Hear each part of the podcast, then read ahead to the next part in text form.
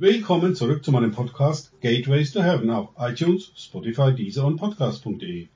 Mein Name ist Markus Herbert und mein Thema heute sind Ecclesia-Standards, Teil 1. In diesem Podcast gehe ich näher auf die Aussage von Jesus in Johannes 14, 12 ein. Wahrlich, wahrlich, ich sage euch, wer an mich glaubt, der wird auch die Werke tun, die ich tue, und wird größere als diese tun, weil ich zum Vater gehe. Das ist eine heftige prophetische Ansage von Jesus, die er an seine Jünger richtete.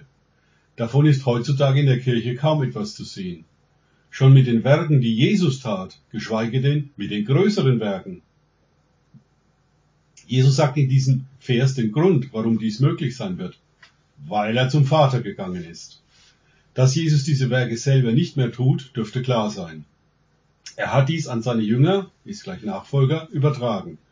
Nach seiner Kreuzigung, seinem Tod und seiner Auferstehung hätte Jesus sicherlich mit viel größerer Vollmacht diese Werke weiter tun können.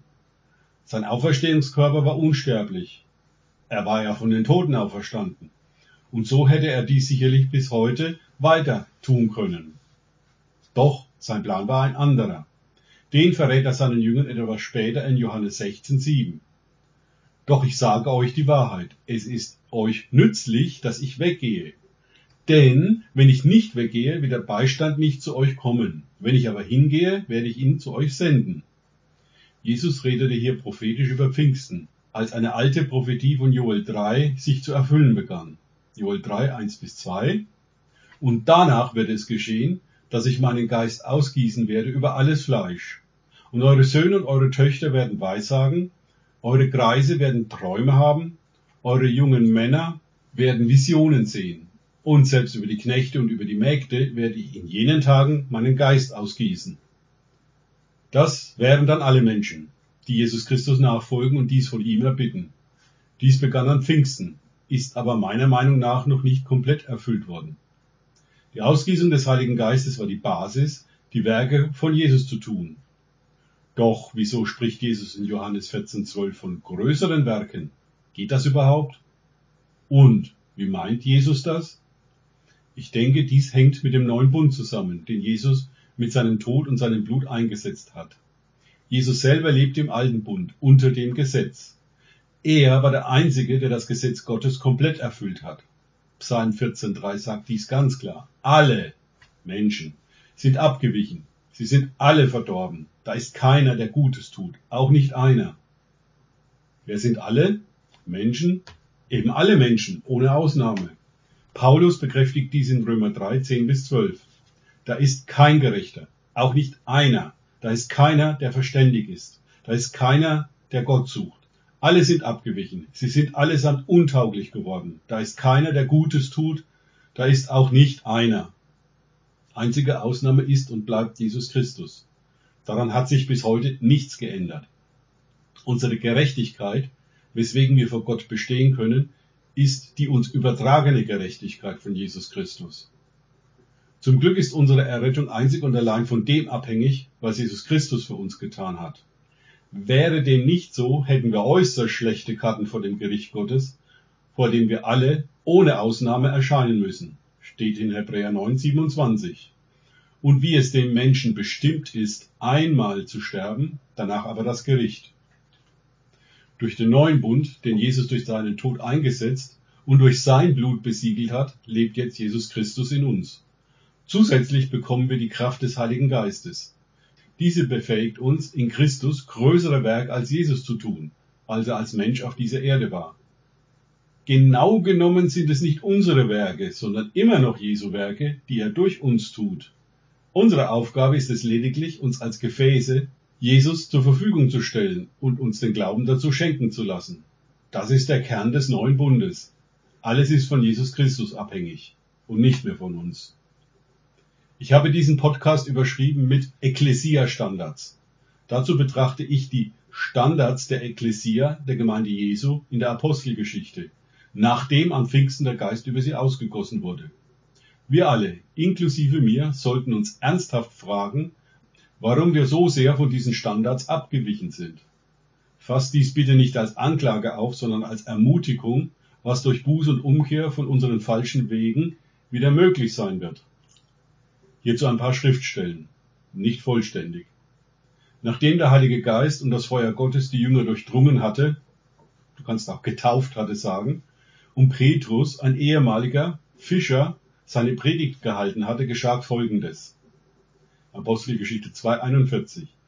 Die nun sein Wort, damit ist das geistgewirkte Wort von Petrus gemeint, denn es dürfte klar sein, dass er so eine Predigt in Kraft ohne den Heiligen Geist nicht hinbekommen hätte, aufnahmen, ließen sich taufen und es wurden an jedem Tag etwa 3000 Seelen hinzugetan. Eine Predigt veränderte sofort das Leben von 3000 Menschen nachhaltig. Durch die dahinterliegende Kraft Gottes brauchten diese Menschen keinen großen Unterricht bzw. Bibelstudium im Neuen Testament. Anmerkung. Das Neue Testament gab es zu diesem Zeitpunkt noch nicht, sondern sie ließen sich sofort taufen und folgten Jesus nach. Weiter mit Apostelgeschichte 2, 42 bis 43. Sie verharrten aber in der Lehre der Apostel und in der Gemeinschaft, im Brechen des Brotes und in den Gebeten. Es kam aber über jede Seele Furcht und es geschahen viele Wunder und Zeichen durch die Apostel. Der Epheserbrief knüpft in Kapitel 2, Vers 20 daran an. Ihr, die Ekklesia, seid aufgebaut auf der Grundlage der Apostel und Propheten, wobei Christus selbst Eckstein ist. Die Kirche heutzutage ist aufgebaut auf Hierarchien, Pastoren, Priester und so weiter und nicht auf Apostel und Propheten.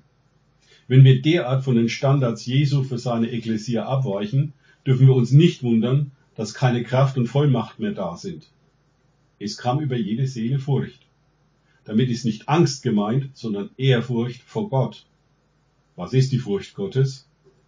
Ich zitiere dazu mal Sprüche 2, 1 bis 6. Mein Sohn, natürlich auch meine Tochter, wenn du meine Reden annimmst und meine Gebote bei dir verwahrst, indem du der Weisheit dein Ohr leist, dein Herz dem Verständnis zuwendest, ja wenn du den Verstand anrufst, zum Verständnis erhebst deine Stimme, wenn du es suchst wie Silber und wie Schätzen ihm nachspürst, dann wirst du verstehen die Furcht des Herrn und die Erkenntnis Gottes gewinnen.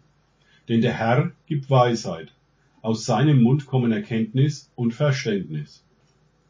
Der neue Bund beinhaltet, dass Jesus Christus uns alle unsere Sünden vergeben hat. Die vergangenen, die gegenwärtigen und die zukünftigen. 1. Johannes 1.9 sagt, wenn wir unsere Sünden bekennen, ist er treu und gerecht, dass er uns die Sünden vergibt und uns reinigt von jeder Ungerechtigkeit. Unser Part ist es, die Sünden zu bekennen. Doch viele denken, dies wäre ein Freifahrtschein zu sündigen. Das stimmt auf gar keinen Fall. Paulus nimmt in 1. Korinther 6,12 dazu Stellung. Ihr sagt, mir ist alles erlaubt. Mag sein, aber nicht alles ist gut für euch. Alles ist mir erlaubt, aber das darf nicht dazu führen, dass ich meine Freiheit an irgendetwas verliere. Die Sünde versklavt dich wieder und du verlierst deine Freiheit, die dir Jesus geschenkt hat. Zudem ist das geistliche Gesetz von Gott bezüglich Saat und Ernte keinesfalls aufgehoben. Galater 6, 7, irrt euch nicht. Gott lässt sich nicht verspotten, denn was ein Mensch sät, wird er auch ernten. Ich fasse das mal zusammen. Der Ekklesia-Standard war, ein Leben von Sünde abgesondert zu führen. Das bewirkt die Ehrfurcht vor Gott. Die Bibel nennt diesen Prozess auch Heiligung. Es dürfte klar sein, dass ich dies nicht aus eigener Kraft bewerkstelligen kann, sondern nur, indem mich Gott Schritt für Schritt verändert. Du kannst auch transformiert dazu sagen. Aus eigener Kraft das zu versuchen, wäre Selbsterlösung. Das funktioniert nicht. Weiter mit Apostelgeschichte 2, 47.